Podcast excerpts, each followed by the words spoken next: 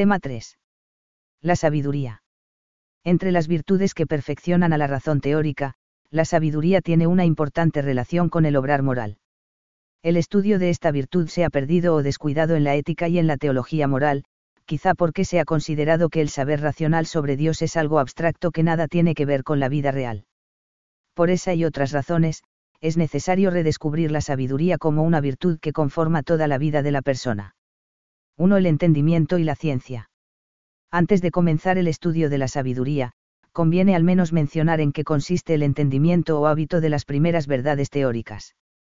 A continuación, haremos una sencilla caracterización de la ciencia, a fin de comprender mejor la diferencia entre el conocimiento científico y el conocimiento sapiencial, propio de la sabiduría. A. El entendimiento. El hábito del entendimiento nos proporciona la evidencia de las primeras verdades teóricas, como, el todo es mayor que la parte, nada puede ser y no ser al mismo tiempo y en el mismo sentido, todo agente actúa por un fin, etc. Sobre estas verdades se asientan todos los demás conocimientos.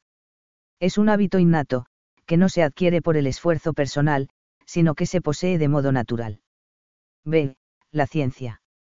La ciencia es el hábito que perfecciona a la razón para conocer las cosas por sus causas particulares o próximas.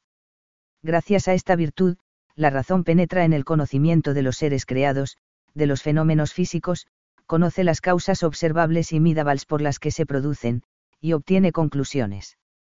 Con la ciencia está íntimamente unida la técnica o arte, un hábito de la razón práctica que consiste en aplicar rectamente la verdad conocida a la producción o fabricación de cosas. Los conocimientos científicos y técnicos, por sí mismos, no hacen moralmente buena a la persona, podemos adquirirlos y emplearlos para el bien o para el mal. Pero si los usamos bien, se convierten en camino para conocer y amar más a Dios, Creador del mundo, y en medio para contribuir al desarrollo material y moral de uno mismo y de los demás. De modo muy breve, destacamos dos aspectos de la ciencia que guardan especial relación con la vida moral. La ciencia debe servir al bien de la persona, en eso consiste su grandeza de ahí que el científico deba examinar si su investigación o las aplicaciones que de ella hace responden a la dignidad humana, propia y de los demás, es decir, a la ética. CF. Juan Pablo II, Discurso a científicos y estudiantes en la Catedral de Colonia, 15 de noviembre de 1980, N4. La verdadera ciencia lleva a Dios. La auténtica mentalidad científica se caracteriza por la apertura a la verdad, por su búsqueda sincera y objetiva, y por el esfuerzo en distinguir la verdad del error. Se puede decir que este amor a la verdad es la base humana que induce al científico a abrirse, como persona, a otra verdad más profunda, la verdad sobre el Creador, cf. Gaudium et Spes, N36. 2. La sabiduría. La sabiduría es el hábito que, a partir de las primeras verdades de lo real y del conocimiento del universo visible, se eleva al conocimiento de Dios como Creador, causa última de todas las cosas, y a estas en relación con Dios. La persona sabia contempla toda la realidad desde la perspectiva de Dios, como procedente de Él, de su sabiduría y amor, y entiende que el universo entero tiene como fin a Dios. La sabiduría se concreta de modo sistemático y científico en la metafísica. La sabiduría es una verdadera perfección, pero no implica necesariamente la perfección moral del que la posee. De hecho, se pueden conocer con cierta profundidad verdades sobre Dios, y no vivirlas en la práctica. Sin embargo, con esto solo se tiene en cuenta un aspecto de la cuestión. Porque para poder vivir de acuerdo con la verdad, se requiere, antes de nada, conocerla. Y solo una vez que se conoce, se puede convertir en regla de todo el obrar. En este sentido, la verdadera sabiduría no solo tiene por objeto contemplar las grandes verdades, pensar y profundizar en ellas, sino también dirigir la vida de acuerdo con Dios, que es la verdad suprema y el fin último. Por eso afirma Santo Tomás que la sabiduría es la primera y principalísima virtud. 2.1. Génesis de la sabiduría. La sabiduría nace del deseo natural que toda persona experimenta de conocer la causa, el porqué último de todo lo que ve, y especialmente el porqué y el para qué de su propia existencia, la verdad sobre el sentido de su vida y del mundo. El deseo natural de saber, el reconocimiento de que hay misterio y, por tanto, de la propia ignorancia, impelen a indagar, a buscar. La actividad de indagar, de pensar atenta y detenidamente sobre algo, es la reflexión. Consiste en concentrar nuestro conocimiento, sentidos y razón, en la búsqueda de la verdad sobre un asunto. Esta concentración exige recogimiento, silencio, cese de la actividad, un cierto aislamiento del exterior, y dominio de los sentidos especialmente de la imaginación y la memoria para que colaboren con la inteligencia. Se requiere además un cierto dominio de la razón para liberarla de todo aquello que distorsione la realidad, de modo que podamos verla tal como es, incluso cuando resulte desagradable o penosa. La peor deformación de la inteligencia es tomar los deseos por realidades. Como puede comprenderse fácilmente, para educar en la búsqueda de la sabiduría, hay que educar la capacidad de reflexionar. Las verdades parciales no aquietan el deseo de la persona, que quiere conocer la verdad que dé respuesta a todos los porqués que se plantea. Por eso, la voluntad impulsa a la inteligencia a que indague hasta el final. El término de esta búsqueda se encuentra en el conocimiento de Dios, verdad absoluta, causa última de toda la realidad. La sabiduría es, por tanto, la cima de la actividad cognoscitiva. La sabiduría tiene carácter de don recibido, como ya hemos dicho al hablar del conocimiento de la verdad. Ciertamente, se adquiere por el esfuerzo humano y por la enseñanza de otras personas, pero, sobre todo, es don de Dios. La inteligencia humana es participación de la inteligencia divina. Solo si se reconoce este carácter de, don, se puede alcanzar el verdadero saber, y puede transformarse, a la vez, en un regalo que se ofrece gratuitamente a los demás. 2.2. El camino hacia la sabiduría, necesidad de las virtudes morales. La persona necesita ciertas condiciones exteriores que le faciliten la búsqueda de la sabiduría, el ambiente intelectual y moral en el que nace y se educa puede ser una gran ayuda para encontrar a Dios o, por el contrario, un gran obstáculo. Pero, además de tales condiciones externas, se requieren las buenas disposiciones interiores, como ya se ha dicho al hablar del conocimiento de las verdades relevantes para la persona. El camino hacia la sabiduría no lo recorre solo la razón, sino también la voluntad y los afectos. Es la persona, con sus características concretas, la que busca la respuesta a las grandes preguntas, la que busca en último término a Dios, con su razón y su voluntad, con su cabeza y su corazón. Pero es siempre nuestra voluntad la que mueve a nuestra inteligencia a buscar la verdad.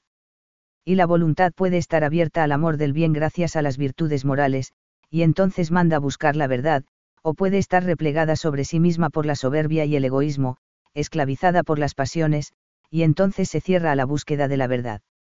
En la adquisición de la sabiduría, la libertad o la esclavitud de la voluntad respecto a las pasiones y afectos tienen un papel de primer orden. Para que la voluntad mande a la razón indagar sobre la verdad última, ha de estar rectamente inclinada al bien. Por eso afirma San Agustín que el principio de la sabiduría es la bona voluntas, la buena voluntad, cf delibero arbitrio, y, 12. Y la voluntad está tanto más inclinada al bien cuanto más arraigadas estén en ella las virtudes morales.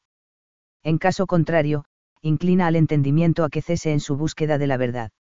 Aunque todas las virtudes morales son importantes para adquirir la sabiduría, hay una que tiene un papel especial, la humildad, porque frente a la verdad, el hombre puede adoptar dos actitudes, reconocerla como un don y subordinarse a ella, o pretender que dependa de la propia voluntad.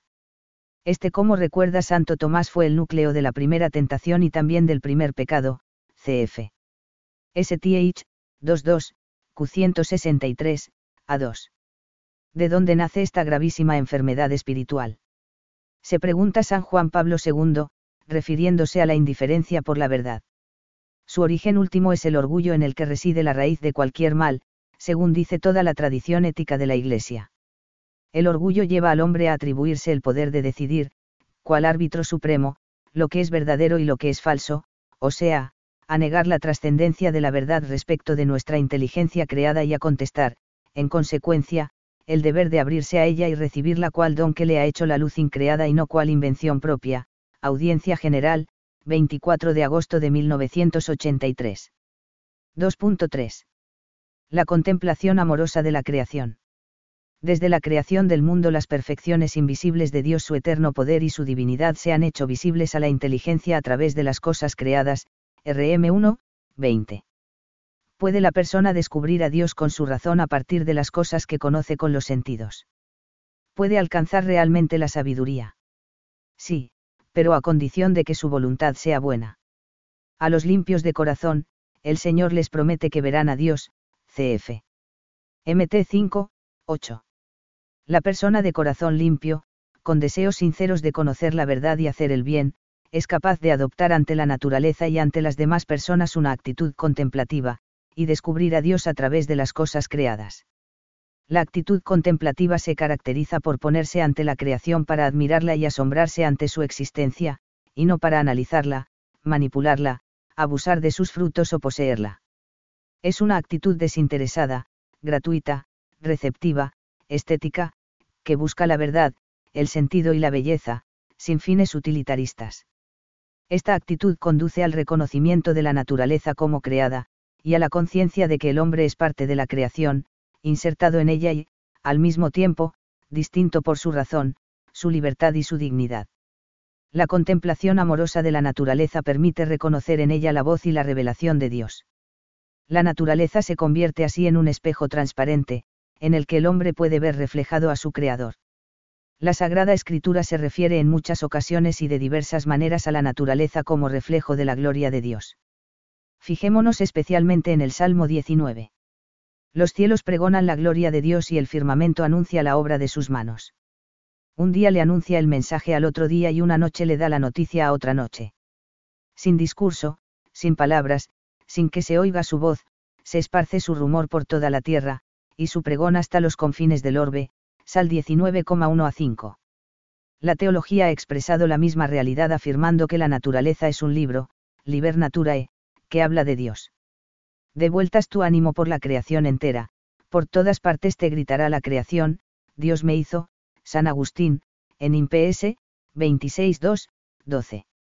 El Papa Francisco se hace eco en la encíclica Laudato Si de la importancia de la contemplación para descubrir a Dios, esta contemplación de lo creado nos permite descubrir a través de cada cosa alguna enseñanza que Dios nos quiere transmitir, porque para el creyente contemplar lo creado es también escuchar un mensaje, oír una voz paradójica y silenciosa, Juan Pablo II, Catequesis, 26 de enero de 2005.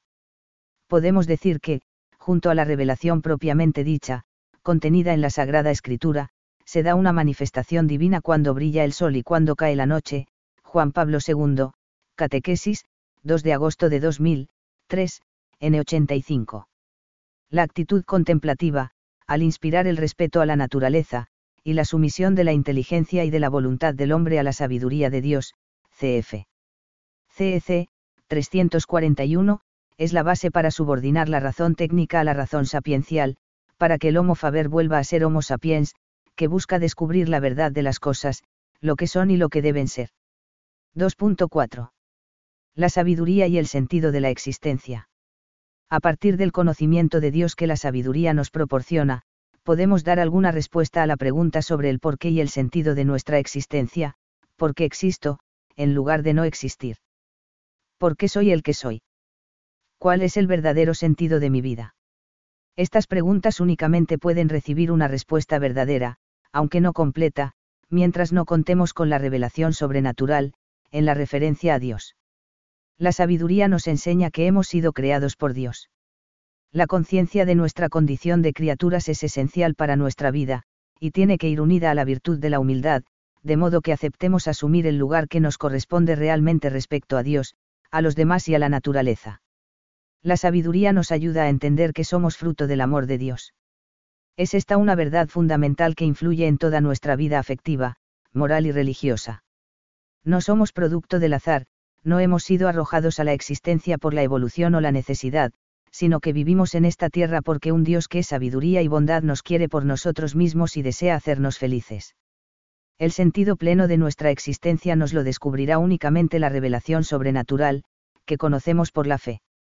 Pero la razón puede alcanzar ya la siguiente respuesta, el fin del hombre es unirse a Dios por el conocimiento y el amor, responder con su amor que se concreta en obras al amor creador de Dios por eso Dios ha inscrito en la naturaleza humana una radical inclinación al bien, a la verdad y a la felicidad. 2.5. La sabiduría, virtud ordenadora de todos los conocimientos y artes o técnicas. La sabiduría juzga y ordena a todas las demás virtudes intelectuales. Es como la, ciencia arquitectónica, de todas ellas. A. La sabiduría ordena las ciencias Concretamente, por ser la cima de la actividad cognoscitiva, la sabiduría, ordena las ciencias a su fin debido y a su fin proporcionado, cf. STH, y 2, Q57, A2, A2. Esto implica las siguientes consecuencias. A la persona sabia, todos los conocimientos le llevan a conocer y amar más a Dios, porque sabe que toda verdad es participación de la verdad suprema.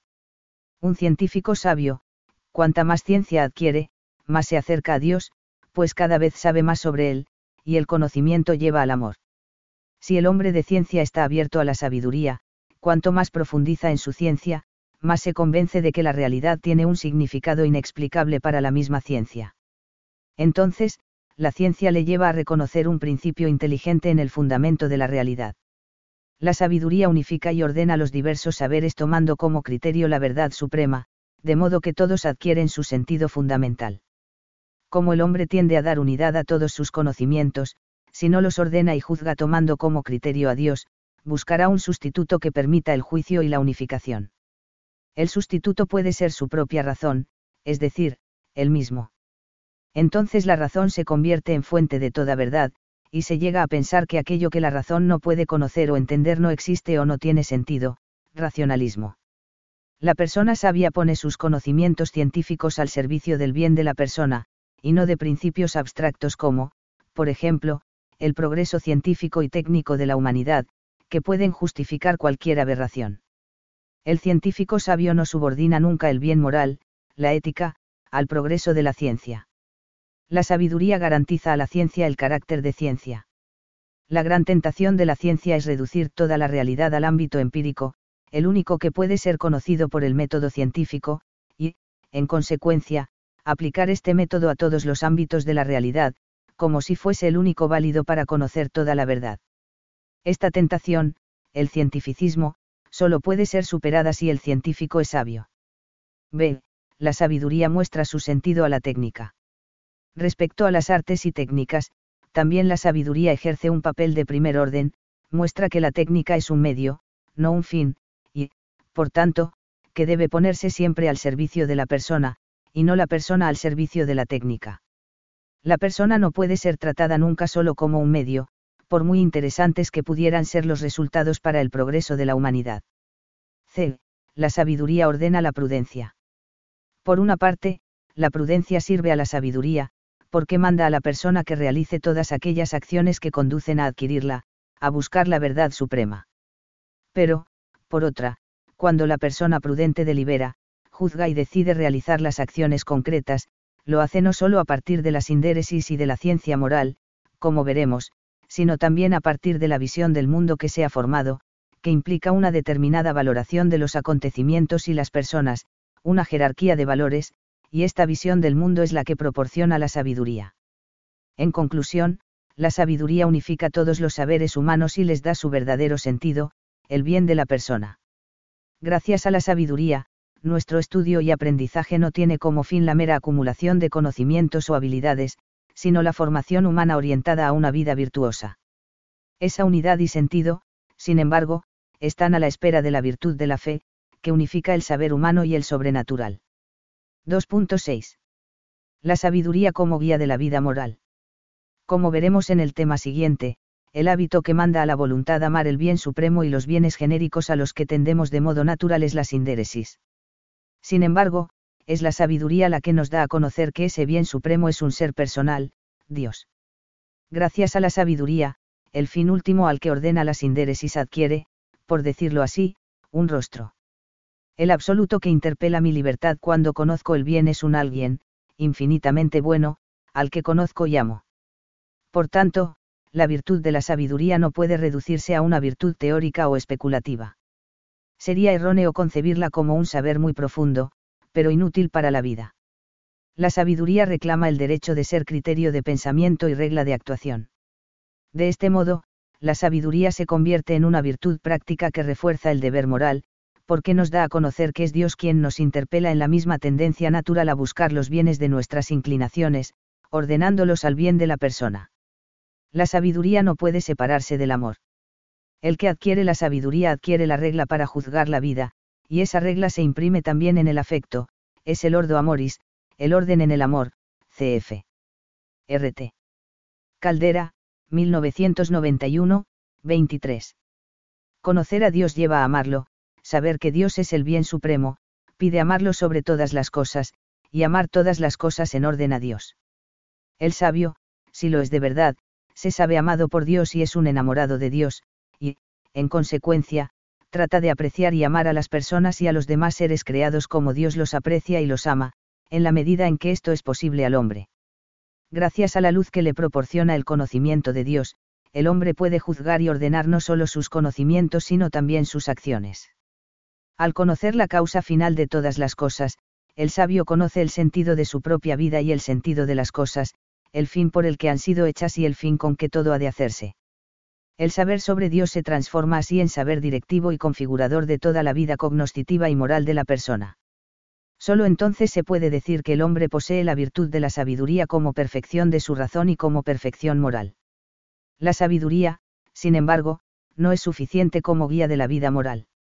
La persona necesita además, como veremos, la fe y las virtudes de la razón práctica, sindéresis, ciencia moral, prudencia.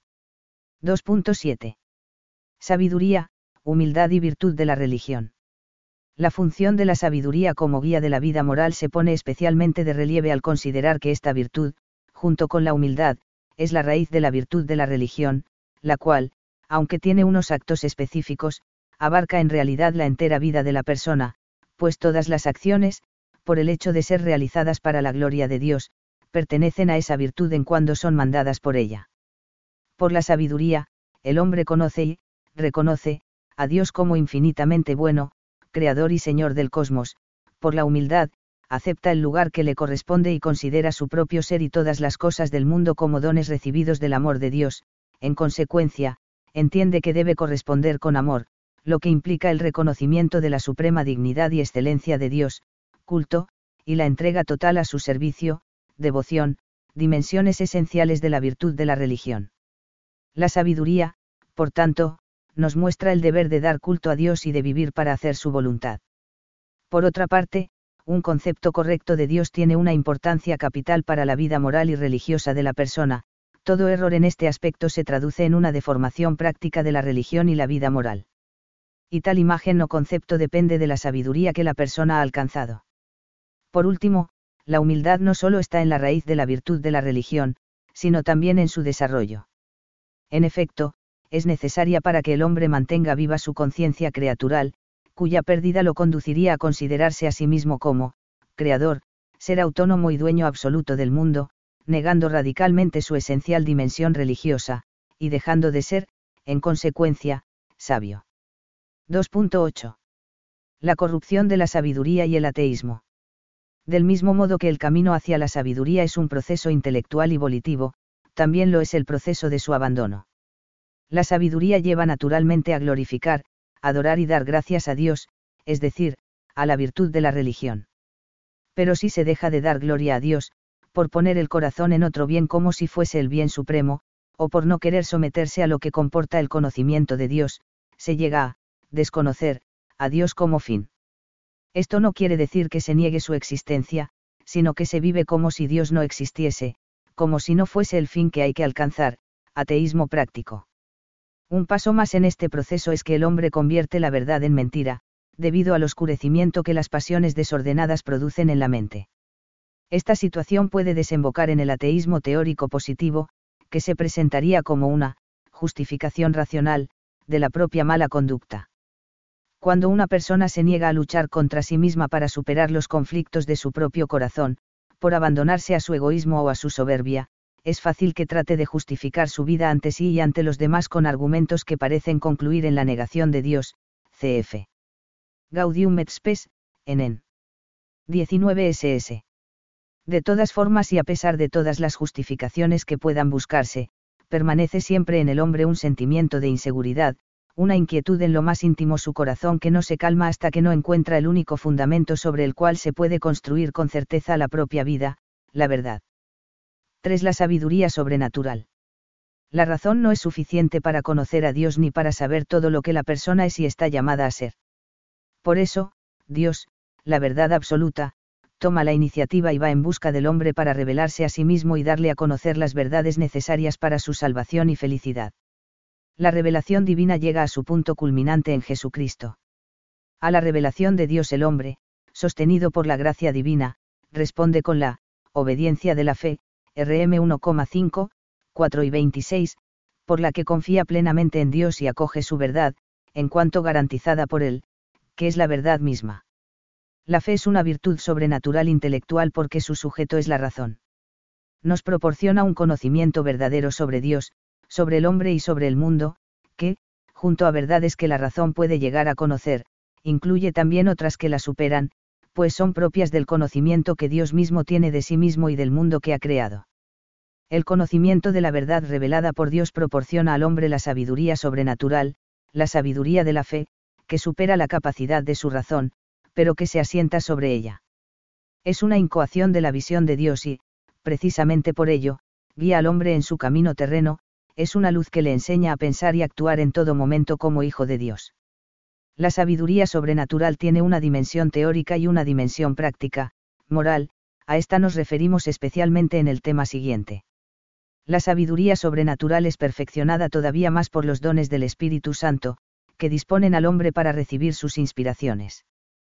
Concretamente, por el don de entendimiento, el hombre percibe de forma más viva y profunda la verdad de los misterios divinos, por el don de ciencia, entiende y valora las cosas creadas en cuanto obras de Dios y en relación al fin sobrenatural de su vida, y por el don de sabiduría, la mente del hombre se hace dócil para juzgar con verdad sobre las más diversas situaciones y realidades según las exigencias del amor de Dios.